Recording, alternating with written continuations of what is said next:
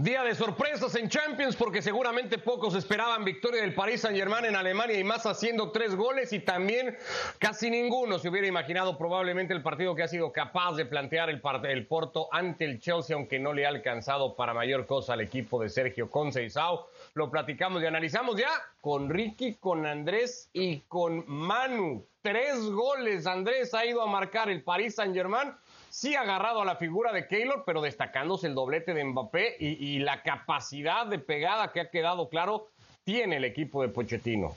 Sí, ¿qué tal? ¿Cómo le va? Muy buenas tardes, buenas noches para todos, un abrazo grande. El partido se explica y el resultado desde actuaciones individuales contra un trabajo colectivo. El equipo que gana se sostiene en un gran Keylor Navas, en un Neymar que se inventa los, los primeros dos goles y en un Mbappé que no perdona y enfrente tiene un equipo que colectivamente ha sido superior, que ha llevado el peso del partido, que lo ha trabajado desde atrás todo el tiempo y que al final de cuentas se queda con las manos vacías, en medida también por algunos errores propios. Errores de Zule en los primeros dos goles, habilitando a los jugadores del, del Paris Saint-Germain. Error increíble de Neuer en el primer gol, en el de Mbappé, para el 1 a 0. Y en esto nos ha dado un resultado de 3 a 2 que no solamente la visita del Paris Saint-Germain, sino que habiendo marcado tres goles de visitante. Ya con el 1 a 0 dio la sensación de que el Paris Saint-Germain estaba feliz de haber anotado en Múnich, imagínense con tres goles.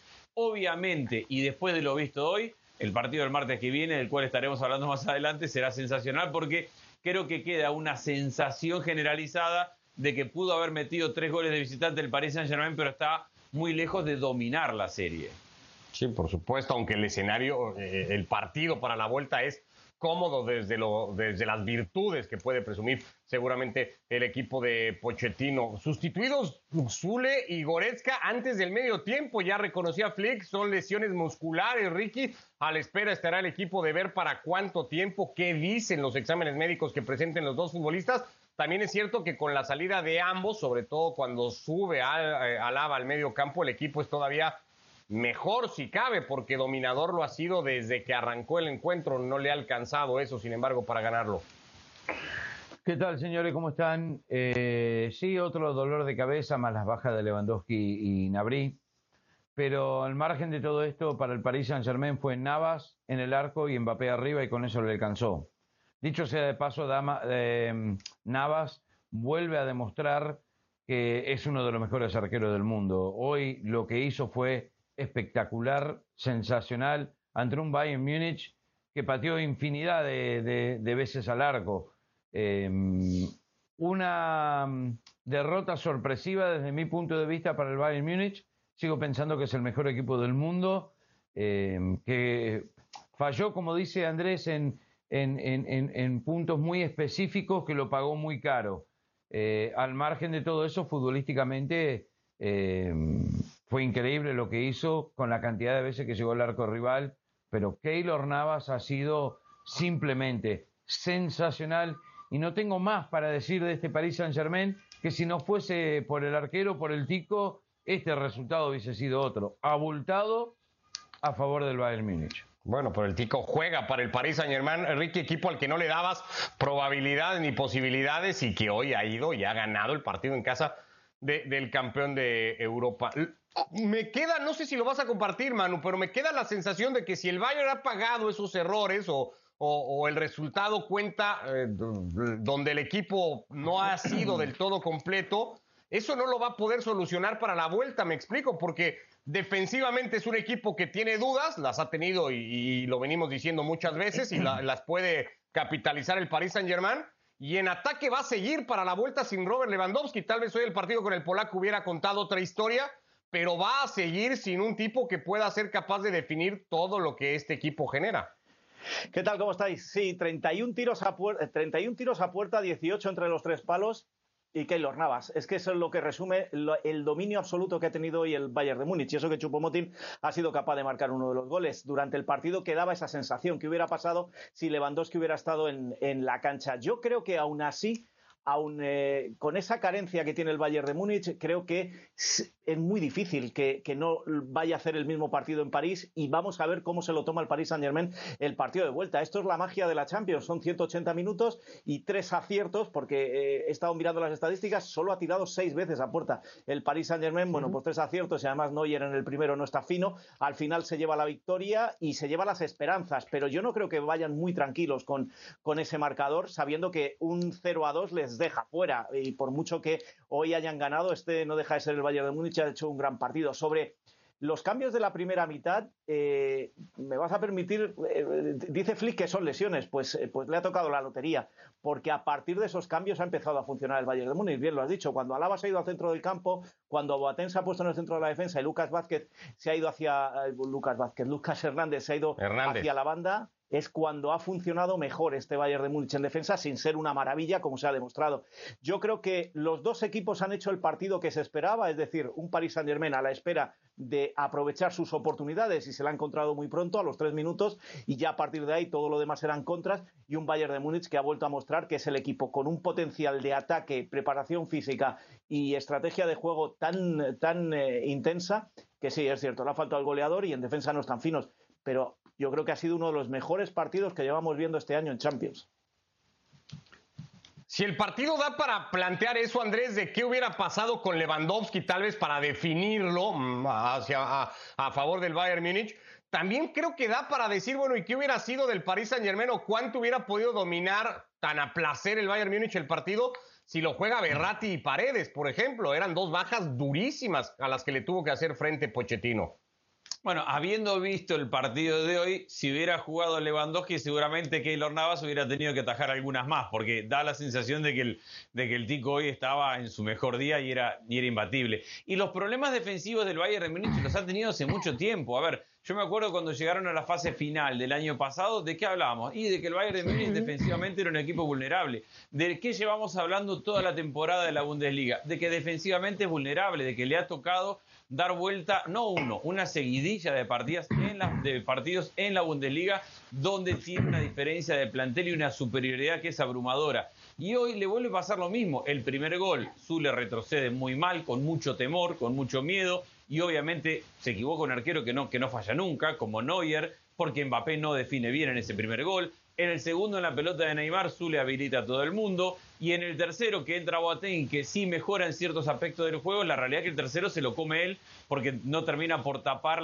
el remate de Mbappé que le cruza entre las piernas para meterse en el primer palo. Entonces, sí domina el Bayern de Múnich, sí va a buscar. Ahora, hay algo que no tiene solución para el Bayern de Múnich y es que o consigue pegada arriba y ese dominio lo transforma en goles, eventualmente empezando la vuelta, porque no veo por dónde va a solucionar defensivamente. Si, ya llevamos un año hablando que ese agujero lo tiene y que esos problemas defensivos lo sufre, me cuesta entender cómo lo vas a mejorar ahora de aquí a una semana y con este escenario que decíamos de posibles ausencias. Y entendiendo que el partido tiene muchos ausentes hoy para los dos lados. Vos hablabas de la mitad de cancha de, del Paris Saint Germain. Obviamente con, con, Paredes va a ser distinto porque tiene más marca, más posesión, alguien que pueda tener más la pelota. Si pudiera volver, volver Berratti sería enorme para este equipo, pero tampoco va a dejar de sufrir defensivamente el Paris Saint Germain porque cada centro del costado que le llovía era un centro que ganaba el Bayern. Así que creo que la, el espectáculo que nos dieron hoy, que fue sensacional y que además tuvo el color de la nieve,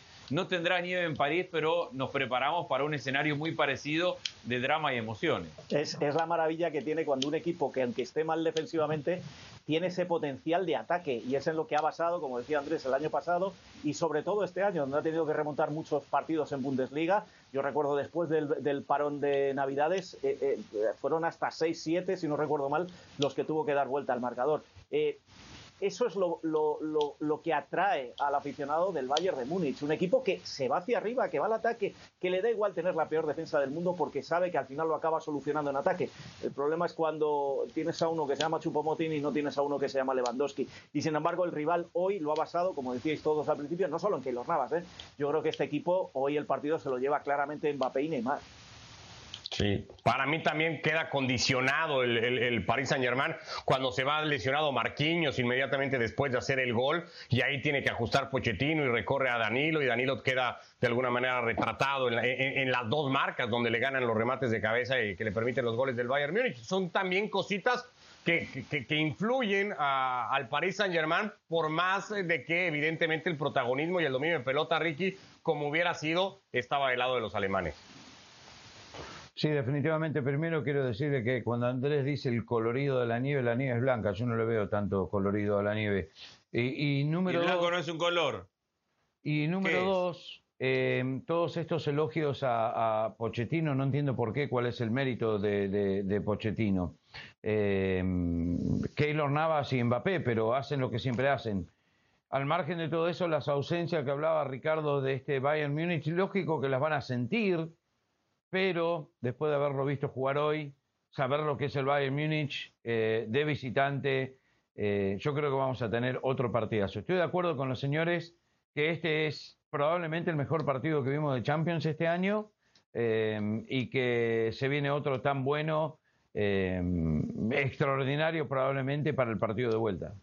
Una cosa antes de cerrar con el partido, em, eh, simplemente la noticia, contar la noticia que está circulando por España. Hoy el árbitro de ese partido ha sido Mateo Laoz. Mateo Laoz, sí el Madrid no llega a la final, es el que se, eh, prevé que sea el, árbitro de la final de Estambul. Y, va a pitar el clásico, ¿verdad, Manu? También, porque se había hablado mucho. Mañana se va a anunciar que pita el clásico también, también. No, no estaba puesto para anunciarlo y ha habido ahí también algo de, polémica y tal. Y mañana se va a hacer oficial que va a pitar el partido del sábado en el Di Stéfano. Bueno, si eso ha ocurrido en eh, Múnich con una nevada impresionante, hay que hablar del partido en Sevilla, Manu, y de un Porto que, lo ha buscado. Si la estadística cuenta en París, en, eh, Alemania, 31 disparos del Bayern por apenas 6 del Paris Saint-Germain Aquí están las veces que el París, por cierto, ha avanzado eh, a la siguiente ronda con ganando la ida. Ah, en Sevilla, el Porto ha doblado la cantidad de remates del Chelsea, 12 contra 6, ha asumido el peso del partido, ha hecho que Tuchel reconociera que el partido ha sido complicadísimo, que eh, más difícil de lo que incluso hubieran esperado, que así es el escenario de Champions, pero ha reconocido la capacidad de su equipo para que pese a todo lo haya podido sacar adelante. He, estado viendo otra vez el partido, o otra vez no, viéndolo por primera vez porque casi le echaba un ojo, porque estaba tan interesante el del Bayern que era difícil centrarse en el, en el partido de Sevilla. Y, me llama la atención lo primero, que Tuchel conoce bien la Champions. ¿eh? Eh, no, no es ningún novato en, la, en la, Champions, consensado tampoco. Pero Tuchel tiene algo, desde el primer minuto de partido ya se sabía que el, Chelsea salía a 180 minutos, que no salía a, 90. Eh, es curioso porque el partido de vuelta también se va a jugar en Sevilla, que es esta, la broma esta de Champions en cuanto a los estadios que estamos teniendo este año, que hablamos poco, pero está dejando también su incidencia.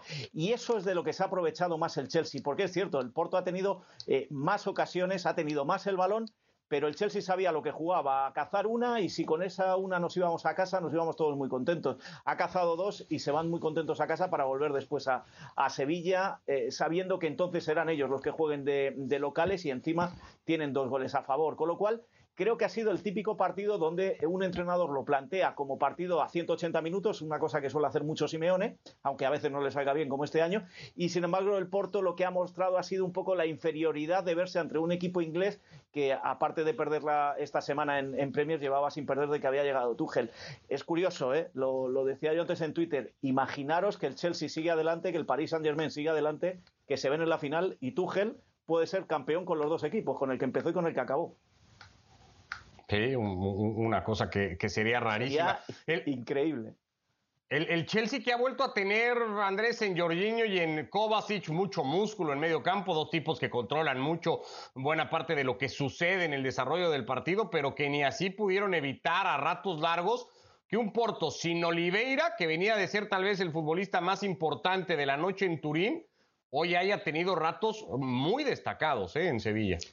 Sí, fue un partido, si se quiere, contracultural. A ver, si le destacamos algo al Porto en, la idea de su técnico y principalmente en los equipos, en los partidos grandes contra equipos grandes como fue contra la Juventus, eh, es que es un equipo que sabe defender y que es pragmático y que, y que junta sus líneas y que sabe reaccionar después que recupera la pelota. Es decir, es un equipo que ha planteado los partidos en Champions desde entregar el protagonismo y reaccionar. Y enfrente tenemos un Chelsea que, salvo el partido partido que decía Manu recién que perdió el fin de semana, que, también es un partido con ese tinte de especial, porque lo ganaba 1 a 0 con pinta de ser cómodo, lo expulsan a Thiago Silva y en un par de errores se lo dan vuelta y, después le cuesta volver a meterse. Es decir, es uno de esos partidos que pasan de vez en cuando y no que lo hayan bailado al Chelsea. Pero lo que nos venía mostrando Tuchel es un Chelsea en posesión, con tenencia. De hecho, juega con dos laterales como Rhys James y como hoy juega Chilwell en lugar de Alonso con mucha profundidad. Vos hablabas de la mitad de la cancha, Jorginho, si hay algo que le gusta a la mayoría de los técnicos es que tiene un pase hacia adelante que no todos los volantes de contención tienen y Kovacic tiene mucha posesión, mucha tenencia y es capaz de trasladar la pelota. Hoy juega con Havertz de falso 9, con Werner jugando por banda derecha, Mount arranca por banda, eh, eh, Havertz, eh, perdón, con Werner por banda izquierda y Mount por banda derecha. Es decir, si uno analiza únicamente el 11 y la idea de lo que nos ha mostrado Tuchel, pensaba, este equipo va a salir a buscar el partido o a tener la pelota o a dominarlo desde la tenencia. Y ha sido todo lo contrario. El gol de, Chilwell, el segundo, es un error de Tecatito y es una verdadera pena porque un 1 a 0 dejaba al Porto mucho más cerca, se equivoca en un control el, el jugador mexicano a cinco minutos de final y Chilwell pone un 2 a 0 que obviamente marca mucho el camino para un equipo que ha mostrado hoy jugar con mucha madurez un partido en el cual era favorito. Ricky, ¿qué te ha parecido y, cuánto te ha llegado a sorprender esto que decíamos al principio? El partido que ha sido capaz de, plantear hoy el Porto, que ya pues venía de eliminar la Juve, ¿no? Tampoco es que sea de, la nada esto. A mí me encanta la garra del Porto, lo que le da a Sergio Conceição, que se defiende muy bien, que deja todo en cada pelota, con un equipo que por plantel es menos que la Juve, es menos que este Chelsea. Lo que pasa es que el Chelsea está, está bien con Tuchel y, y tiene con qué. Eh, es un golpe muy duro para el Porto porque eh, era un partido que necesitaba un resultado mucho mejor. Para mí iba a ser empate precisamente por la buena defensa del Porto, eh, pero esto es cuesta arriba eh, muy empinado y que al final del día el Porto hasta acá llega siempre. Esto es una realidad, no nos puede sorprender.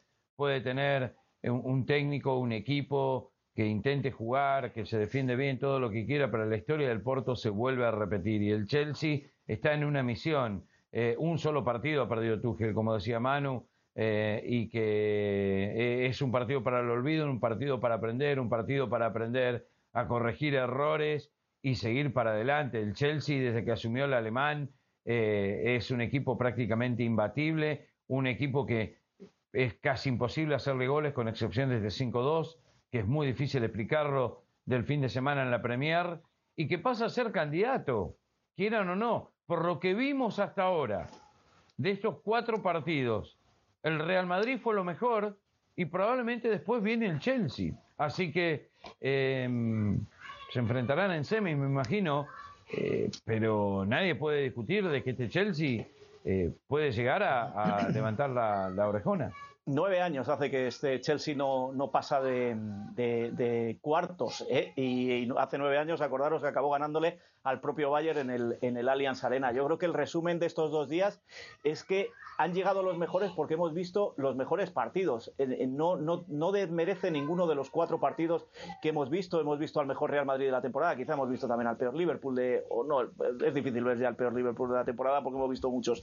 Pero hemos visto a un Chelsea, como dice Ricky, aspirante, un Bayern y un Paris Saint-Germain que ya sabíamos que jugaban casi casi una previa de la final. Es decir, eh, eh, ahora es cuando la Champions es realmente atractiva. Por eso a mí me cuesta mucho cuando se habla de ampliar los grupos, ampliar los equipos, porque nos vamos a seguir aburriendo hasta febrero y en febrero es cuando empezaremos a disfrutar y mucho más en abril. Habló nada más para cerrarlo con Seisau, dijo que se sintió hasta cierto punto afectado por el arbitraje por ser el único equipo que no pertenece a la élite, digamos, a las ligas importantes de Europa y que las decisiones divididas fueron todas, Andrés, para el Chelsea y protesta particularmente una jugada sobre Marega que entiende había falta para marcar la penal. ¿Te parece que, que el Porto se ha visto perjudicado particularmente hoy? Me parece que la jugada de Marega puede ser sancionada como penal. No me parece que el arbitraje en general en 90 minutos haya sido tendencioso para inclinar la cancha a un lado o a otro.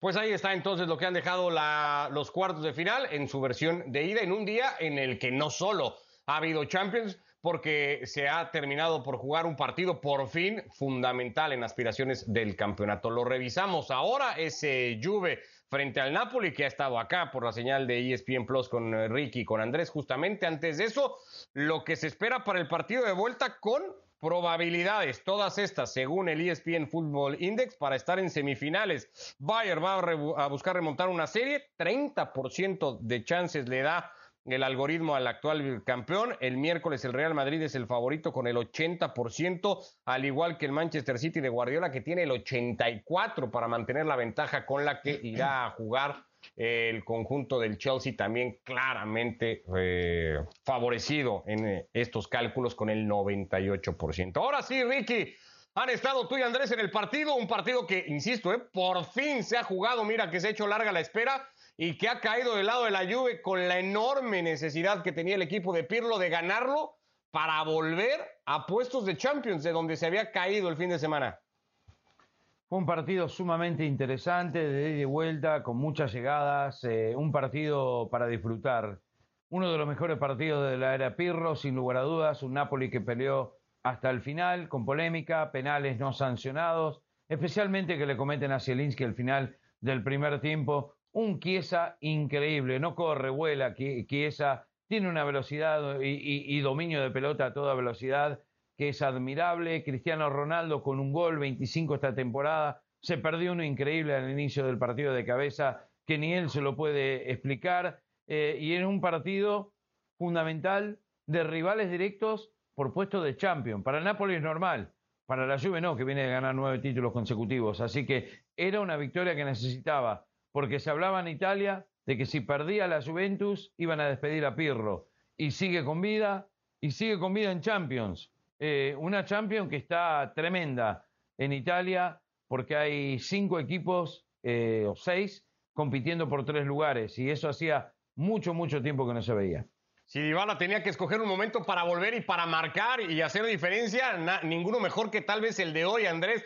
Gol de Dybala que ponía el partido 2 a 0, lo descuenta ya muy tarde. Un Napoli que, que en el segundo tiempo tuvo ocasiones y que hace que incluso Buffon termine siendo uno de los destacados del partido de hoy. Sí, Dybala no jugaba un partido desde principio de enero cuando salió lesionado, volvió y de las primeras pelotas que toca muestra la clase que tiene con la zurda para ponerla en el segundo palo y, poner el partido 2 a 0. Un, un, gol que es importantísimo porque hay algo que tiene este equipo de Pirlo y es cuando eh, arranca el partido se posiciona de una manera, lo va a buscar, asume el protagonismo, va a presionar arriba, entiende el partido de una forma. Cuando se pone en ventaja, le encanta Pirlo ponerse desde la reacción, es decir, retroceder, cerrar líneas y sabe que tiene la velocidad de Chiesa, que volvió a jugar un partidazo impresionante, la velocidad de Morata, la velocidad de Cristiano, la velocidad de Cuadrado y le gusta contragolpear. El problema es que para contragolpear tenés que defender bien y esta Juventus no defiende bien. Entonces se apoyó en, las atajadas de Buffon por un buen momento, el gol de Dybala le vino muy bien para ganar en tranquilidad y así todo creo que Gattuso hizo bien los cambios y, que mostró que se equivocó en la decisión inicial, que lo tendría que haber puesto a Mario Ruiz por, por izquierda de lateral, porque a Gisai lo bailaron todo el partido, y que tendría que haber puesto a Simén dentro de centro delantero. Cuando lo metió Simén en la parte final, el equipo tuvo mucho más peligro, más profundidad, le dio más de un susto a, a la Juventus, y sí, el gol le llegó tarde y así todo de, Ligt tuvo que tapar un remate de Osimén que tenía pinta de gol y el final tuvo todos los tintes dramáticos. Este final, en la, este partido en la fecha 3 era entre dos equipos que aspiraban al título y ahora había mucho más en juego. Sí. al final del día, no sé si va a ser capaz de, hacer lo mismo en los restantes, Manu. Hoy la Juve ha ganado un partido que tenía que ganar, estaba obligado a eso por muchísimas razones y lo ha conseguido. Sí, pero también el Napoli, ¿eh? eh yo viendo el partido, eh, lo que decíais, ¿no? Ese fallo de Cristiano que estamos viendo ahí una y otra vez, nada más arrancar el partido, pero es que de esa jugada se ha pasado a otra en el otro área, iba, iba, volvía, ha sido un partido trepidante en el que no ha dado esa sensación de dos equipos que salen a tantearse porque saben que se están jugando tanto, como decía Andrés, están jugando la Champions, bueno, uno se estaba jugando el entrenador hasta el puesto, sino que de salida se ha visto que los dos salían a por la victoria, lo que pasa que tú tienes a Cristiano Ronaldo, tienes a un Chiesa que pone los balones que pone y luego encima la velocidad que hablabais de Morata o, incluso cuando ha salido Dybala y, y ya ahí el Napoli yo creo que era un pelín inferior, pero de salida creo que eh, eh, pues es que llevamos una noche de, grandes partidos y, o una tarde y esta, este partido que era el que abría la tarde creo que ha sido de lo mejorcito que se ha visto. Por, por, por deciros algo curioso, el único partido malo ha sido el que han jugado otra vez los finalistas de Copa, el Atleti y la Real Sociedad, que han empatado a uno, los dos goles han venido al final y gracias porque el partido ha sido horrible. Lo demás, hoy creo que nos hemos llevado un buen bocado de fútbol a la boca y este partido creo que lo ha merecido también estar como, como estelar. Insisto, me ha gustado sobre todo el que los dos equipos desde el principio nada de miedos, a pesar de todo lo que se jugaban, los dos equipos se han ido a intentar ser protagonistas y a ganarlo. Tal vez que ahí estábamos viendo la tabla de posiciones y a la Juventus todavía le falta jugar contra el Atalanta, contra el Milan y contra el Inter de acá a fin de temporada. Sí, sí, sí, sí, sí, El riesgo sigue estando ahí. Para sí, el riesgo sigue estando ahí. el, el, Napoli tiene un par de partidos complicados ahora, pero después cierra con seis partidos medianamente accesibles, aunque tiene muchos partidos contra equipos que pelean el descenso, pero está mucho más cómodo en, en ese aspecto. El Inter está del otro lado y el Milan es un equipo que combate, lucha y, y pelea cada partido. Así que como decía Ricky, esa parte final va a estar tremenda, ¿eh? Pero no, no crees, Andrés, vosotros sabéis más, porque los veis todos los fines de semana, que este Milan, después de lo que ha mostrado en los últimos partidos, es candidato a perder esa segunda plaza. Sí, es candidato a seguir perdiendo puntos, pero, pero es un equipo que no, que no agacha cabeza, que sigue compitiendo. no, no, creo que la Juventus tenga ese partido contra el Milan como uno que puede ganar cómodamente. El Milan ha probado que con ausentes, lesiones, COVID, con menos plantel que el resto de los que pelean ahí arriba, tiene una mentalidad competitiva que lo ha sostenido en un lugar que excede probablemente el plantel que tiene. Bueno, si eso ha pasado con la Juve, ya el fin de semana el festejo con el 1 a 0 ante el Boloña era casi o daba casi Ricky la sensación de ser un, un festejo de título, de escudeto, por cómo se abrazaba Conte con los futbolistas. Hoy ha jugado el pendiente contra el Sassuolo, ese que se tuvo que suspender por contagios de COVID. Y hoy lo ha ganado más o menos en la misma tónica, ¿no? Entendiendo que lo que le vale ahora al Inter es ganar casi como sea, que ya no pasa por cómo, sino eh, eh, eh, el hecho de hacerlo. Y para eso este Inter. Y Lukaku con un gol soberbio de cabeza. Sí, Lukaku y Lautaro, y Lautaro y Lukaku, y son los que están llevando este equipo al título. Conte sabe de que hay que ganar como sea, y que jugar bien o que dejar una buena imagen no importa ahora para un Inter que ha sufrido mucho tiempo, que ha tenido muchos altos y bajos, que ha quedado eliminado de Champions de forma increíble en la última fecha en todas las rondas, y que este es el momento para destronar a su máximo rival, que es la Juventus. 70% de posesión para el Sassuolo, solo 30% para el Inter, que termina ganando 2 a 1 colgado del travesaño. Pero cuando tenés a estos dos delanteros que te nombraba en un nivel superlativo, 21 goles para Lukaku esta temporada y, es imparable. Y lo que pasa es que el Inter sabe que no puede regalar absolutamente nada, que es armar el equipo de atrás para adelante y que tiene a Lukaku y Lautaro para definirlo. Me parece que, es merecido lo de la Juve este año, eh, perdón, lo del Inter este año, y que hay que darle mucho mérito a Conte, que estuvo a punto de irse en dos ocasiones de este equipo, que aparte tiene serios problemas financieros con casi 700 millones de euros en deudas, de un dueño chino que no tiene ya para pagarle el sueldo a los jugadores, eh, que no se sabe lo que va a pasar el año que viene. Sin embargo, con Conte, el equipo que han armado, con Zanetti como presidente de la institución, eh, hay que ponerse de pie y aplaudir porque ha sido un campeonato italiano hasta ahora muy parejo, muy difícil, pero ahí está el Inter y para, mí no hay quien lo pare para, para levantar la copa. Pues siento que, he ido solo todo el día en la, en la pelea, pero para mí el 2-0 del Inter era antes penal para el Sassuolo que le hubiera dado la posibilidad de poner el partido uno a uno. Hay un jalón de camiseta, creería yo, que tendría que haber hecho que se pitara penal antes, Andrés. Que con el VAR, además, podría haber terminado en la jugada de Lautaro gritando el gol y después corregir con VAR y anular el gol y volver al otro lado a, patear el penal. Esas son las situaciones ahora que nos exponemos ahora con el VAR. Sí, es verdad, pero estamos hablando mucho hubiera porque... ¿Cómo? Que como os gusta tanto el bar, que sigáis disfrutándolo. Es que son situaciones de chiste. bueno, pero es que para eso está. Yo, yo creo que la jugada de hoy lo ameritaba, Manu. Para eso No, no, debería no, de si, estar. si yo estoy contando la anécdota que, que dice Andrés y dice bien y ya ha pasado varias veces, de que eh, no se pita, el otro equipo marca gol y luego se pita el penalti, pero se anula el gol después de 3-4 minutos. Ah, Igual esto- había esto que metérselo a Handanovic, que es el máximo atajador de penales en la historia de la Serie Claro. A. O sea, tampoco podemos contar tan lejos. Pero sí, fue una jugada que podría haber cambiado mucho. Hoy hemos tenido varias polémicas. En el partido de, de la Juve contra el Napoli también hubo un par de situaciones en las cuales para mí tendría que haber, haber, haber intervenido el VAR y no lo hizo. Hay una falta del Chucky Lozano sobre Chiesa, que podría haber estado sobre la línea o afuera, y hay una falta clarísima sobre Zielinski cerrando el primer tiempo, que es increíble que no se haya revisado.